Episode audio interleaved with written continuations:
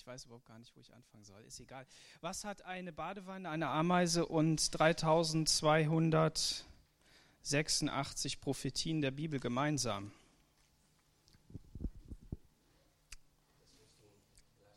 Ja, ich werde es erzählen. Ähm, Daniel, äh, Michael, Andreas, jetzt.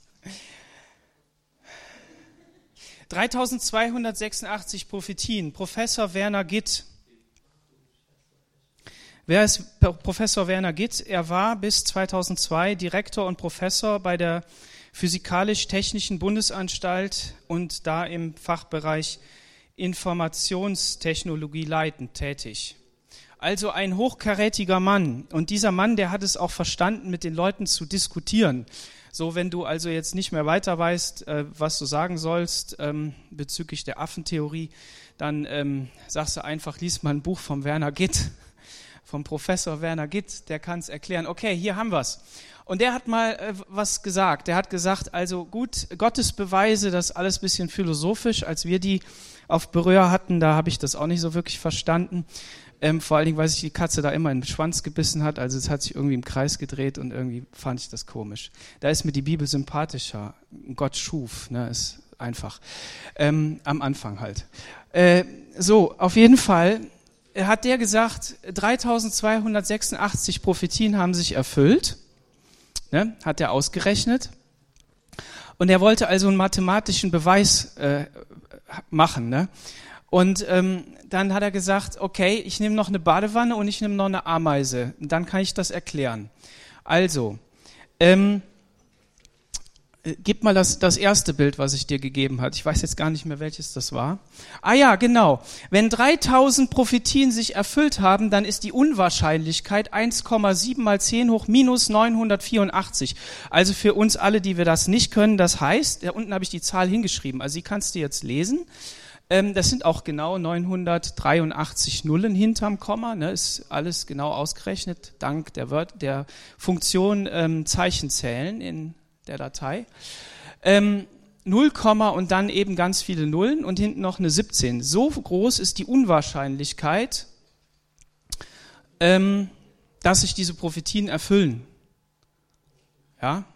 Okay, also was hat das jetzt mit der Badewanne zu tun? Ähm, jetzt nehmen wir nochmal die, die Ameise und die, die, die Badewanne. Und dann gibt's da ein Bild von einem Haufen von den Ameisen. Und ähm, die, die, wenn man jetzt, also zeig mal den Haufen. Das nächste Bild oder so.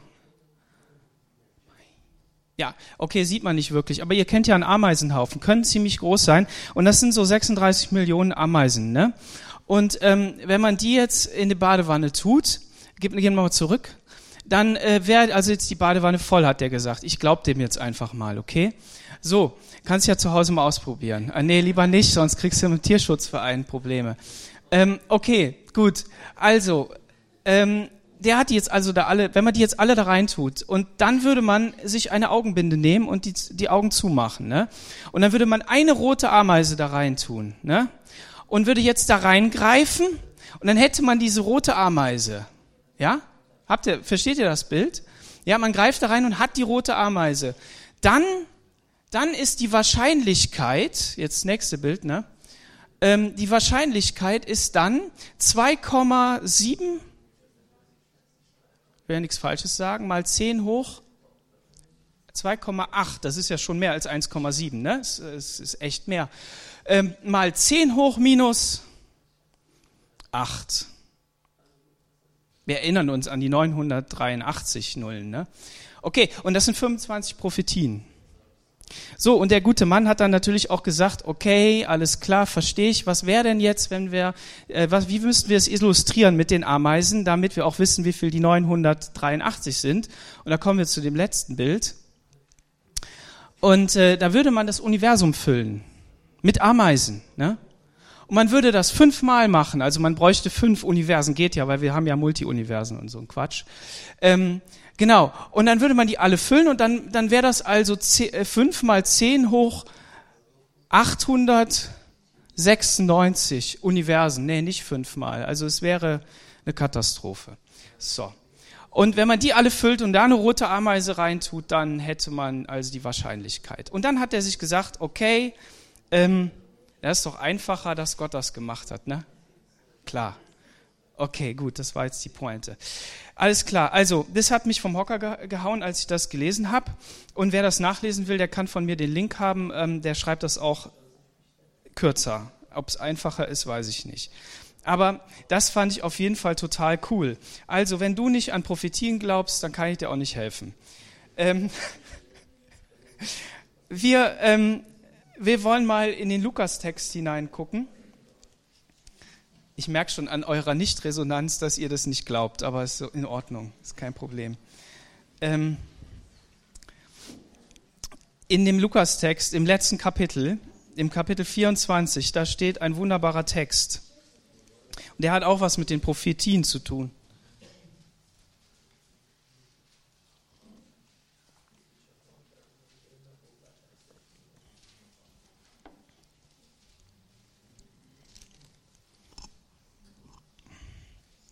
Lukas 24, Vers 13. Und siehe, zwei von ihnen gingen am selben Tag in ein Dorf mit Namen Emmaus, das 60 Stadien von Jerusalem entfernt war. Das sind also 11,5 Kilometer oder sowas in der Art. Aber das war nicht elf Kilometer entfernt, sondern das waren elf Kilometer hin und zurück. Und sie redeten miteinander über alles, was geschehen war. Da als sie so redeten und sich miteinander besprachen, näherte sich Jesus selbst und ging mit ihnen. Aber ihre Augen wurden gehalten, so dass sie ihn nicht erkannten. Er sagte aber zu ihnen, was sind das für Reden, die ihr unterwegs miteinander wechselt und seht so traurig aus? Da antwortete ihm einer mit Namen Kleopas, bist du der Einzige unter den Fremden in Jerusalem, der nicht weiß, was in diesen Tagen dort geschehen ist? Und er sagte zu ihnen, was denn?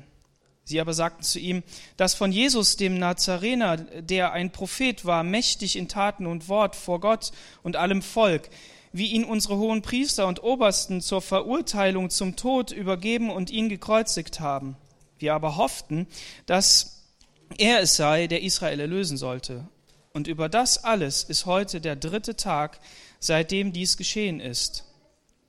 Auch haben uns einige unserer Frauen erschreckt, die sind früh bei dem Grab gewesen und haben seinen Leib nicht gefunden, kommen und sagen, sie hätten eine Erscheinung von Engeln gehabt, die sagten, er lebt. Das gibt's ja gar nicht.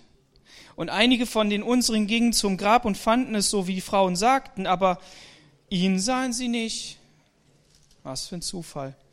Und er sagte ihnen, O ihr Toren und trägen Herzens, an alles zu glauben, was die Propheten geredet haben. Musste nicht Christus solches erleiden und in seiner Herrlichkeit eingehen? Und er fing an von Mose und allen Propheten und erklärte ihnen in allen Schriften, was von ihm gesagt war. Und sie näherten sich dem Dorf, wo sie hingingen, und er stellte sich, als wolle er weitergehen. Da nötigten sie ihn und sagten, bleibe bei uns, denn es will Abend werden und der Tag hat sich geneigt. Und er ging hinein, um bei ihnen zu bleiben. Und es geschah, als er mit ihnen zu Tisch saß, nahm er Brot, segnete es, brach es und gab es ihnen. Da wurden ihre Augen geöffnet und sie erkannten ihn. Und er verschwand vor ihnen. Da sagten sie zueinander, brannte nicht unser Herz in uns, als er auf dem Weg mit uns redete und uns die Schriften öffnete.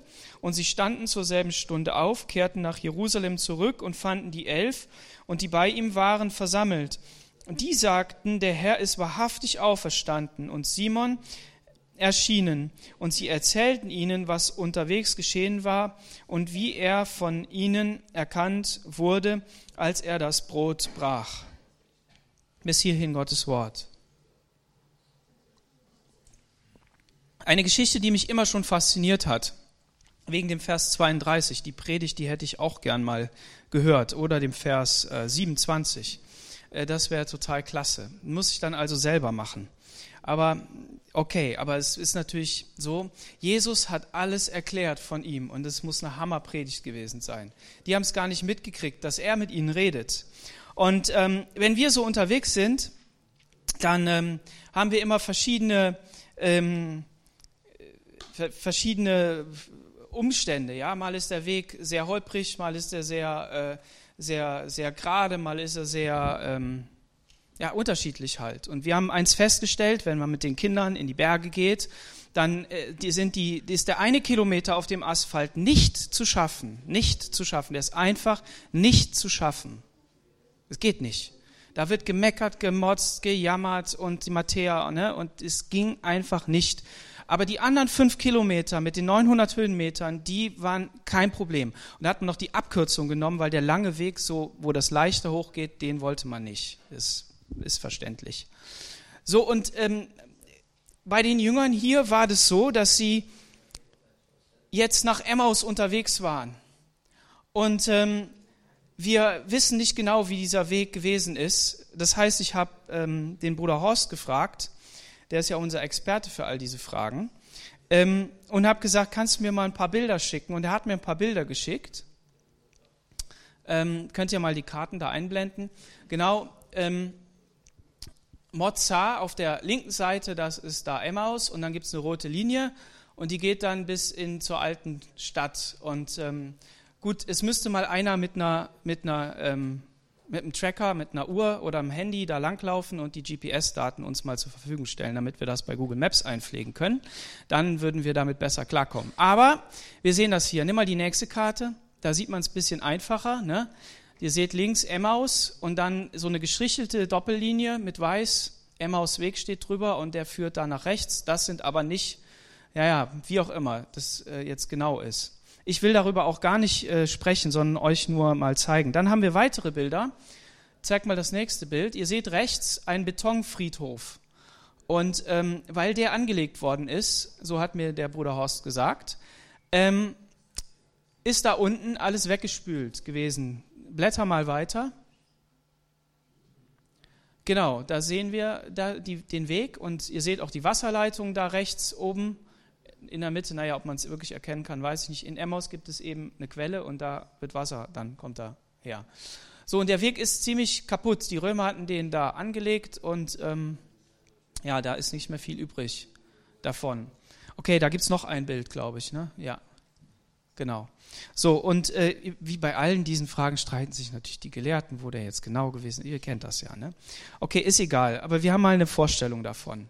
Und so sind die jetzt da gegangen. Und der Weg hat sie eigentlich gar nicht so sehr interessiert. Den kannten die ja. Und es war auch nicht so weit. Ne? Man ist da mal eben hingelaufen, dann ist man wieder zurück. Ne? Also für elf Kilometer hätte man jetzt also zwei Stunden ungefähr und dann wäre das Thema erledigt. Und äh, das heißt, Jesus hat ähm, denen da auch, äh, ja, nur einen Teil erklären können. Ne? Es war natürlich auch zeitlich begrenzt. Aber sie waren voller Eifer dabei. Und man fragt sich natürlich, ähm, wenn die da unterwegs sind, warum gehen die denn jetzt von Jerusalem weg? Warum gehen die von Jerusalem weg? Ja, es ist viel passiert in Jerusalem und es ist jetzt zu Ende. Da war, stand der Titel auf der Leinwand Ende und dann geht man raus aus dem Kino oder ne, vom Fernseher und dann geht man woanders hin. So sind die auch nach Hause gegangen. Ja, jetzt ist es vorbei, gehen wir mal nach Hause. Jesus hat ja gesagt, bleibt in Jerusalem, bis ich wiederkomme, aber das haben sie ja alles nicht geglaubt, also sind sie nach Hause gegangen. Und interessanterweise wird uns diese Geschichte in zwei Evangelien erklärt, also einmal ausführlich und einmal nur so ähm, als Randnotiz. Und jede der Erscheinungen oder Begegnungen mit den Jüngern hatte immer was Besonderes, ob es Frauen waren, denen Jesus begegnet ist, die er dann angesprochen hat und sie ihn erkannt haben. So ist diese Geschichte auch besonders. Er brach das Brot und gab ihnen und dann erkannten sie ihn.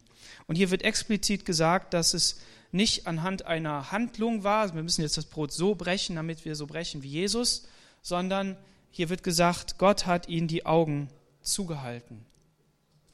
Und wenn wir uns da reinversetzen und das mal auf unser Leben übertragen, dann merken wir, wir sind auch unterwegs. Wir gehen unseren Weg. Wir haben vielleicht einen guten Gottesdienst erlebt, wir haben vielleicht eine Konferenz erlebt, wir haben aber vielleicht auch mehr erlebt, ein Ereignis in der Familie, in, in unserem Leben. Und Gott hat da reingesprochen und hat gesagt, dass es auf eine bestimmte Art und Weise sein wird. Vielleicht hat Gott auch prophetisch zu dir selber gesprochen, durch eine andere Person und hat dir gesagt, was passieren wird. Manche dieser Bilder hast du vielleicht verstanden. Manche der Worte waren für dich vielleicht nur ermutigend. Sei mutig und stark. Oder ähm, ich will bei dir sein oder so. Aber bei, bei manchen der Sachen hast du auch gesagt, ja, die verstehe ich gar nicht. Mir ist das oft so gegangen. Ich habe einige Prophetien gehört und da die regelmäßig gekommen sind, also immer wieder, ähm, konnte ich mich hinsetzen im nächsten Jahr und konnte die alte Prophetie angucken und habe auf einmal mehr verstanden. Ich weiß, in dem einen Jahr, da hat mir der Richard Krzywy aus Polen, der hat mir eine Prophetie gegeben und die war so, dass ich sie nicht verstanden habe. Und im nächsten Jahr habe ich mich hingesetzt, bevor ich wieder zu ihm gegangen bin. Und dann habe ich mir die angehört und dann habe ich sie auf jeden Fall verstanden, weil Dinge in meinem Leben passiert sind, die er vorher angesprochen hat. Und so war das bei diesen Jüngern hier auch. Sie waren ja von dem Volk Israel. Sie waren ja diejenigen, die die Schrift kannten. Sie kannten ja die Zusagen Gottes. Und was bei ihnen auf jeden Fall war, war, dass sie zumindest eine Zeit lang daran geglaubt haben, dass Jesus der Messias ist.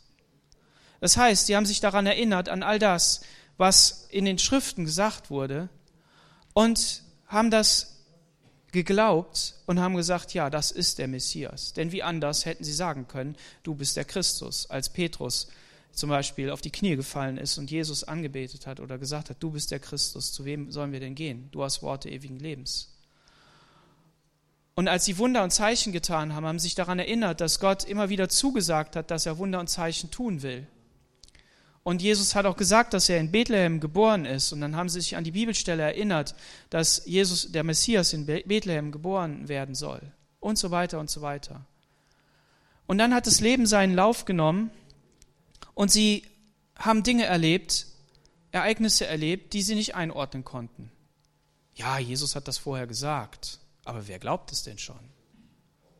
Dass der Christus leiden muss, dass er sich in die Hände der Menschen übergeben muss.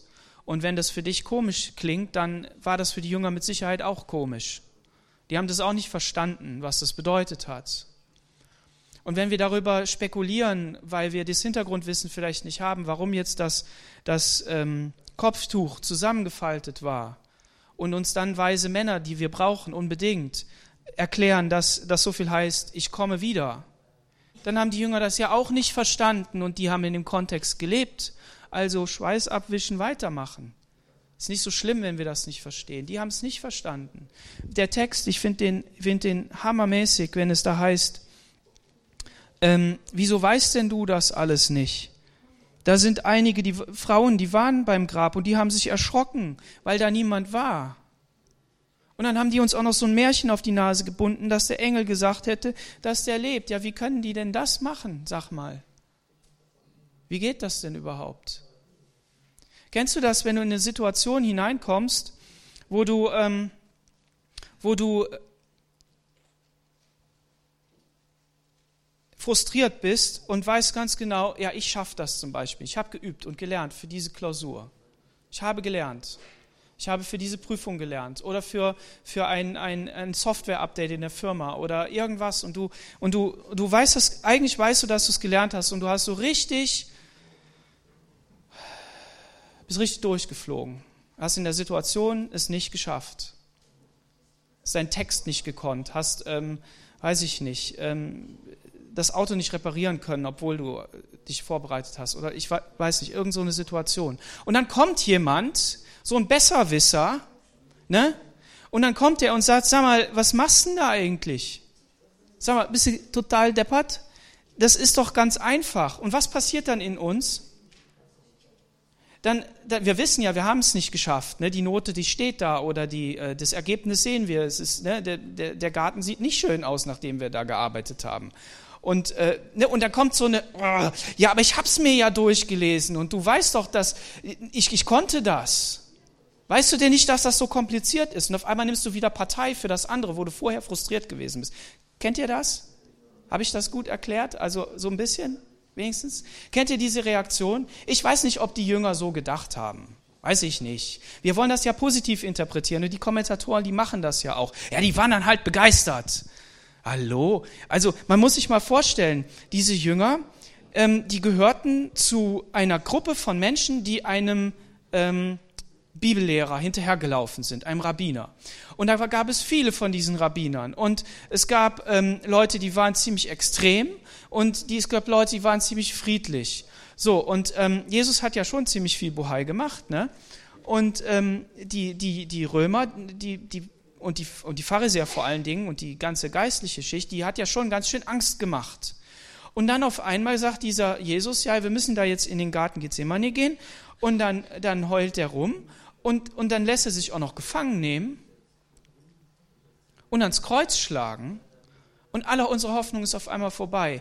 Hand hoch, wer würde dann sagen, ja, ich glaube noch an Jesus, bringt mich auch an das Kreuz? Niemand, niemand wird das machen. Ja, Josef. Josef, du, du bist, du bist nach, nach der Ausgießung des Heiligen Geistes, okay? Nein, niemand, niemand würde das machen. Die, die, die, die brauchten Mut, das zu sagen. Es hätte ja auch irgendjemand sagen, sein können, der die, den, den verpfeift. Aber was wir sehen, sind zwei Dinge, oder vielleicht sehen wir es auch nicht. Also ich, ich interpretiere mal da rein, sagen wir es mal so. Ähm, die waren so, so sehr innerlich davon ergriffen, hatten so, so die Gedanken darauf fokussiert, auf das, was passiert ist und auf diese Unmöglichkeit und dass es doch eigentlich gar nicht geht, weil Gott hat doch eigentlich gesagt und, und, und wie kann denn das eigentlich nur sein? Und sie waren traurig darüber. Die Bibelübersetzung, ähm, die kann man auch noch äh, krasser formulieren, habe ich gelesen, nämlich dass sie... Ähm, als Jesus sie angesprochen hat, nicht, sie blickten nicht währenddessen traurig rein, sondern sie stoppten und also richtig so die Traurigkeit, die setzte sich in ihr Gesicht. Ja, so. Und ähm, also die ganze Haltung war wirklich frustriert. Und jetzt, jetzt fragt dieser Mann, und plötzlich geschieht etwas. In ihnen war ja das Evangelium, die gute Botschaft, dass Jesus der Retter ist, dass er herausführt, diese, die Prophezeiungen, das, was alles, was Gott alles gesagt hat, vor allen Dingen auch die Wunder, die geschehen sind. Und auf einmal flammte das wieder in ihnen auf. Und sie sagten, ja, wie, wie hast du das nicht mitbekommen, was da alles passiert ist? Wir hatten gedacht, und sie ordnen das ja auch gut ein. Sie, sie sagen ja, ähm, was denn? Ähm, das von Jesus, dem Nazarener, der ein Prophet war? Also die Formulierung ist sehr schwach hier. Also er wurde zu einem mächtigen Propheten, der, der mächtig in Taten und im Wort Gottes war. Sie waren davon innerlich überzeugt. Da war etwas hineingepflanzt, ein Samen des Evangeliums in ihr Herz. Der hatte schon Frucht gegeben und auf einmal sagen sie das. Vor Gott und vor allem Volk. Und jetzt kommt's, wie ihn unsere hohen Priester und Obersten zur Verurteilung zum Tod übergeben haben und ihn gekreuzigt haben. Das, die haben das genau gesehen. Die haben gesehen, ja, das war falsch, was die gemacht haben, unsere religiöse Elite. Diejenigen, die da meinten, äh, alles zu wissen und alles kontrollieren zu wollen, damit das System funktioniert, die haben das gut einordnen können und die haben das, die haben das ordentlich gesagt. Vor allen Dingen merken wir, sie haben ähm, schon auch reflektiert. Und wenn man unterwegs ist, reflektiert man. Man, man denkt über alles nach und ordnet ein. Die besten Gespräche sind ja auch unterwegs. Man muss mit dem anderen nicht ins Gesicht gucken, ne, sondern kann man so auf was anderes gucken. Und ähm, wir aber hofften, dass er es sei, der Israel erlösen sollte. Ja, die hatten die Naherwartung, die hatten die Erwartung, Jesus erlöst jetzt. Jetzt, er befreit uns von den Römern. Und das sagen sie ihm. Und er lässt sie reden. Wie, wie lange er sie hat reden lassen, wissen wir nicht. Aber wahrscheinlich hat er sie richtig reden lassen. Weil wenn man da mal einmal diese ganze, diesen ganzen, ähm, die Mutlosigkeit, die Trauer, den Frust, den Ärger, wenn man das einmal loslässt, und vor allen Dingen, wenn man sich, ich glaube, die haben sich wohlgefühlt bei Jesus, wussten es ja nicht, ähm, dann, dann, dann, dann lässt man das alles raus. Und es waren zwei. Das heißt, der eine von rechts und der andere von links. Und das haben sie gesagt. Und über alles, was, alles ist heute der dritte Tag. Also Jesus war drei Tage. Ne? Hat alles drei Tage gedauert. Hier steht's, ne? drei Tage. Seitdem dies geschehen ist.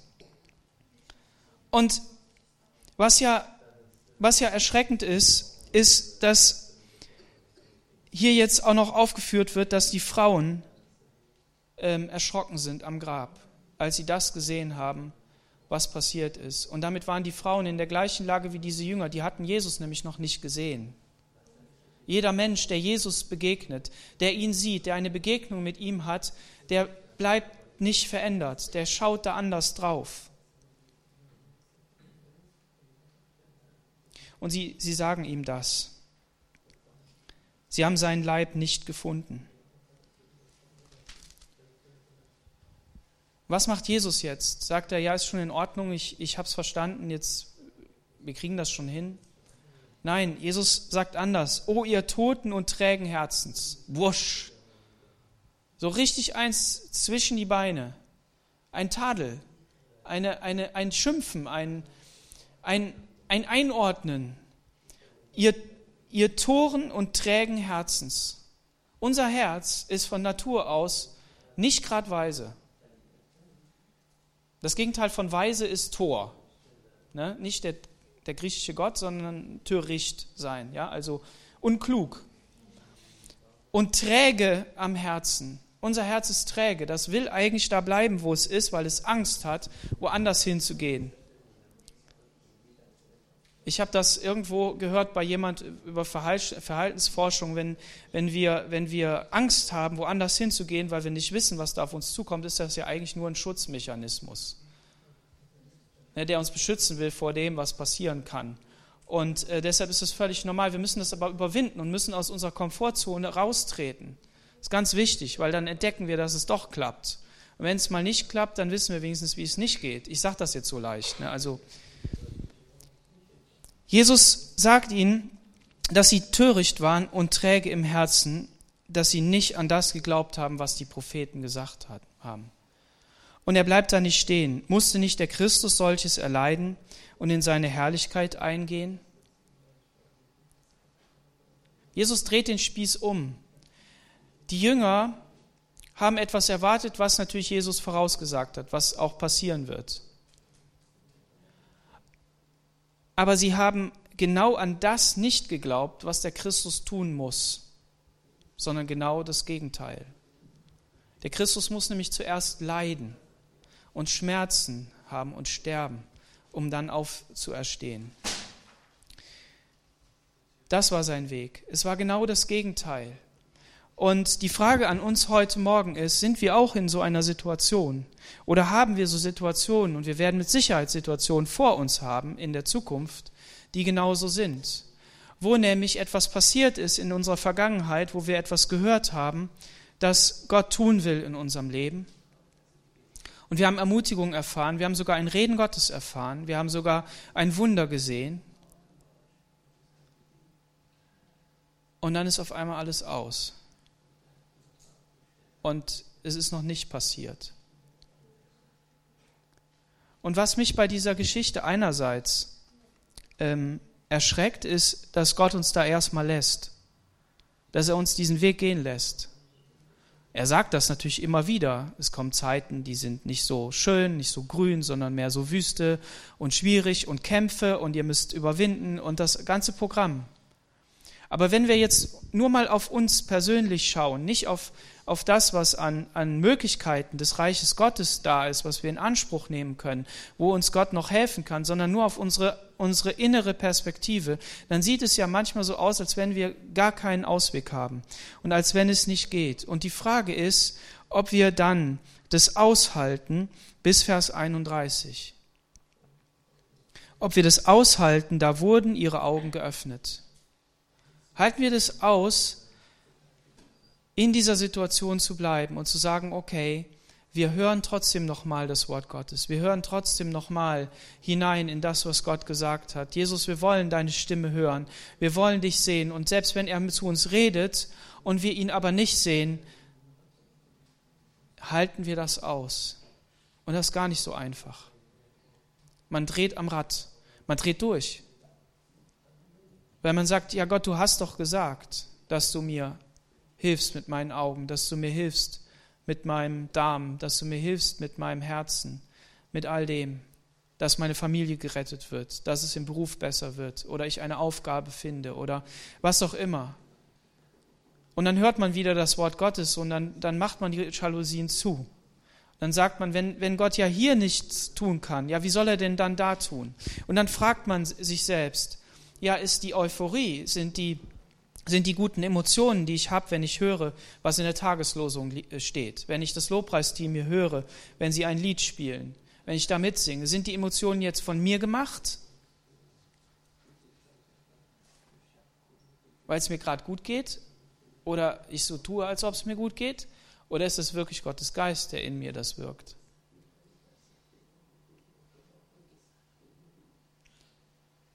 Und diese Geschichte macht uns Mut. Sie macht uns Mut, auszuhalten und den Weg weiterzugehen. Und darauf zu vertrauen, dass Gott die Augen öffnen wird, das Brot brechen wird und wir ihn erkennen. Und dann entdecken wir in der Rückschau, dass unser Herz schon längst in der Situation gebrannt hat, dass er sein Ziel schon längst erreicht hat, nämlich unser Herz zu treffen, dein Wort in unser Herz hineinzugeben und dass, dass unser Herz wirklich stark wird.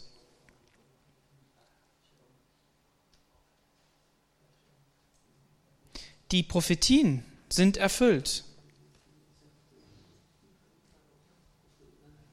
Eine, die ganz aktuell in unserer Zeit erfüllt ist, es steht in 5. Mose 28, Vers 64, denn der Herr wird dich zerstreuen unter alle Völkern, von einem Ende der Erde bis ans andere, und du wirst dort anderen Göttern dienen. Und du wirst im, im 65 ähm, 66. Und dein Leben wird immer da in Gefahr schweben. Nacht und Tag wirst du dich fürchten und deines Lebens nicht sicher sein.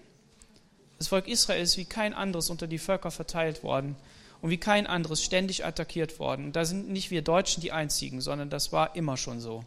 Soll keine Entschuldigung sein, aber es war immer schon so, immer, überall. Und was haben wir, was haben wir jetzt gesehen? Es gibt wieder einen Staat Israel. Die sind noch nicht alle zurück und so, aber ein Großteil ist schon mal da. Und darum siehe in Jeremia 16, Vers 14. Es kommt die Zeit, spricht der Herr, dass man nicht mehr sagen wird, so wahr der Herr lebt, der die Israeliten aus Ägyptenland geführt hat, sondern so wahr der Herr lebt, der die Israeliten geführt hat aus dem Lande des Nordens und aus allen Ländern, wohin er sie verstoßen hat, denn ich will sie zurückführen in ihr Land, das ich ihren Vätern gegeben habe. Wir sind Zeitzeugen dieser Prophetie. Ob die jetzt schon komplett erfüllt ist oder nicht, das lassen wir mal dahingestellt sein. Aber auf jeden Fall ist es ein Wunder vor Gott, dass das geschieht. Und dann natürlich die Prophetien über Jesus selber. Darum wird euch der Herr selbst ein Zeichen geben. Jesaja 7, Vers 14. Sie, eine Jungfrau wird schwanger werden und wird einen Sohn gebären, der, den wird sie nennen Immanuel. Und in Matthäus 1, Vers 18, die Geburt von Jesus Christus geschah so. Als Maria, seine Mutter, dem Josef vertraut war, fand es sich, ehe sie zusammenkam, also Jungfrau war, dass sie schwanger ward vom Heiligen Geist. Und so könnte man jetzt Prophetie und für Prophetie aneinanderketten. Konkrete Verse, aber auch Inhalte, wo Jesus das eingenommen hat, die Position eingenommen hat, für das, was im Alten Testament nur ein Schatten war, ein, ein, ein Sinnbild auf ein Ziel hin. Und das hat sich in, in Jesus erfüllt. Und das will Gott tun. Er möchte in dir und mir, möchte er sein Wort wirklich zur Geltung bringen. Er möchte, dass das in dir brennt. Er möchte dir Feuer im Herzen machen dass es warm ist, dass du, dass du wirklich sagen kannst, ja, ich weiß, was Gott in meinem Leben getan hat und ich weiß, dass ich mich auf seine Worte verlassen kann. Und die Frage an uns ist, ob wir dabei bleiben. Natürlich wissen wir, die Geschichte hat ein Happy End. Das Happy End bestand darin, dass sie ähm, ihnen ja dann wirklich, ihm wirklich begegnet sind.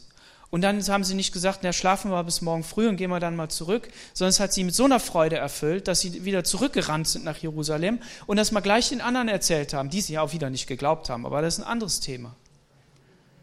So, das heißt, wenn wir, wenn wir das entdecken, dass wir dann sagen, ja, Jesus, ich will das festmachen, was du zu mir gesagt hast. Ich muss das teilen mit jemand, damit mein Glaube gestärkt wird, damit ich in die Aktion komme und damit es nicht untergeht. Und es ist noch ein paar Mal untergegangen. Jesus ist ja noch ein paar Mal da begegnet. Der Heilige Geist ist dann ausgegossen worden und dann wurde das erst richtig fest.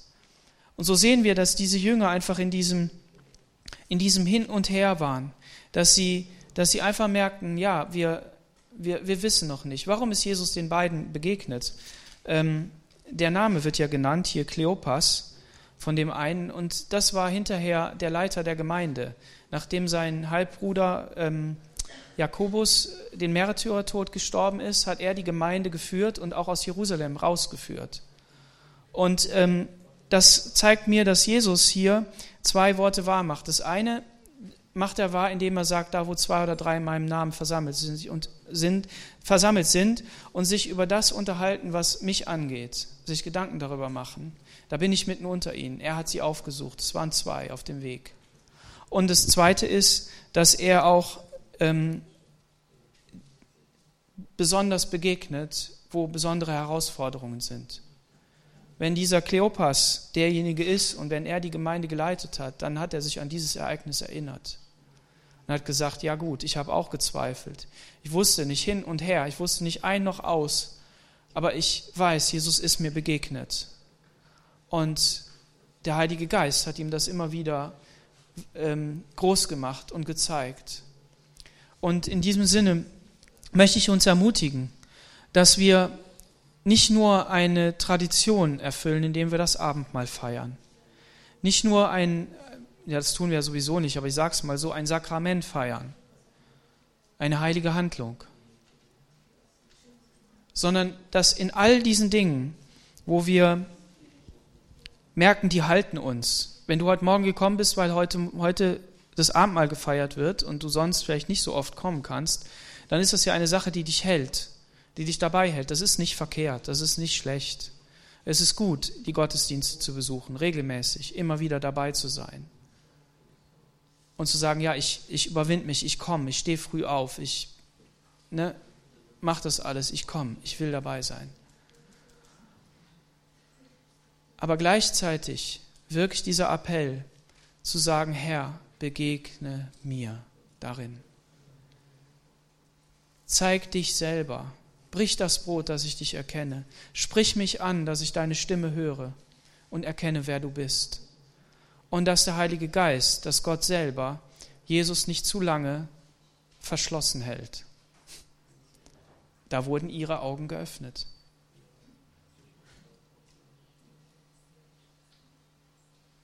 Mich begeistert an dieser Geschichte, deshalb sagte ich, die, die Predigt von Jesus oder die Erklärung, die hätte ich selber gern mal gehört, dass Jesus ihnen das alles offenbart hat und gezeigt hat. Mach dich auf die Suche, blätter von vorne bis hinten durch nimm ähm, Internet, Google, Pinterest, was weiß ich was und such nach irgendwelchen Auflistungen von Prophezeiungen, die sich erfüllt haben und markier sie dir, lies sie durch. Und ähm, wir wollen in unseren Predigten das, darauf immer hinweisen. Wir wollen, das, wir wollen das wirklich sagen. Wir wollen das vor Augen malen, wie genial das Wort Gottes ist. Wir wollen nicht an eine Unwahrscheinlichkeit glauben, dass es keinen Gott gibt, dass er nicht der Retter ist, weil es viel zu unwahrscheinlich ist, dass sich das erfüllt. Es ist viel wahrscheinlicher, dass Gott gibt. Und deshalb sei ermutigt in deinem, in deinem Christenleben, in deinem Gläubigsein, in deinem Leben, in deinem Beruf, in deiner Familie, wirklich zu sagen, Gott, ich will dein Jünger sein, aber ich brauche deine Begegnung. Ich brauche deine Kraft in meinem Leben. Ohne die kann ich nicht für dich wirksam sein. Und da ist mein Leben zum Scheitern verurteilt. Wenn diese Jünger auseinandergegangen wären und Jesus wäre denen nicht begegnet und der Heilige Geist wäre nicht gefallen, dann wäre es zu Ende gewesen und Jesus wäre untergegangen wie viele. Aber Jesus ist ihnen begegnet und er ist ihnen hinterhergegangen. Amen. Lass uns aufstehen und beten.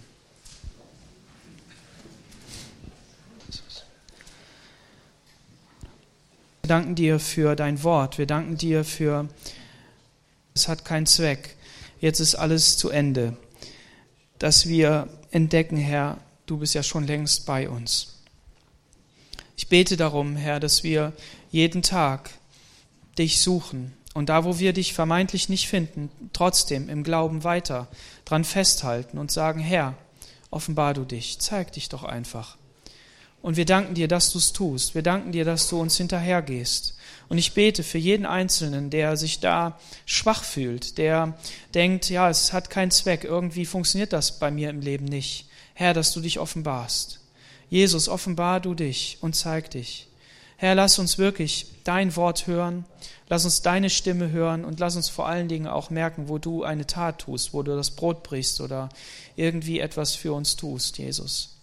Ich danke dir für den Heiligen Geist, der uns erfüllen will und der unser Tröster ist. Und ich bete darum, dass wir mehr von deinem Heiligen Geist haben, damit wir ausgerüstet sind, damit wir stark sind, damit wir, wir wirklich ähm, auf dieser Erde unseren Auftrag auch ausführen können, den wir als Gemeinde haben, nämlich zu zeigen, wer du bist, Jesus. Ich danke dir dafür und preise dich. Ich danke dir für jeden, der den Mut hat, seinen Frust und seine Enttäuschung mitzuteilen. Und ich bete darum, dass da, wo wir sowas hören, Herr, dass wir deine Position einnehmen, dass wir zuhören, dass wir hinhören, dass wir wirklich nicht menschliche Antworten geben, Herr, sondern dass wir in dein Wort hineingehen und unserem, ähm, unserem Freund, unserer Freundin, unserem Bruder, unserer Schwester wirklich eine Antwort geben, die aus deinem Wort herauskommt, damit das Herz wirklich wieder ähm, brennt, damit es anfängt zu glühen, Jesus. Ich danke dir dafür und preise dich. Amen.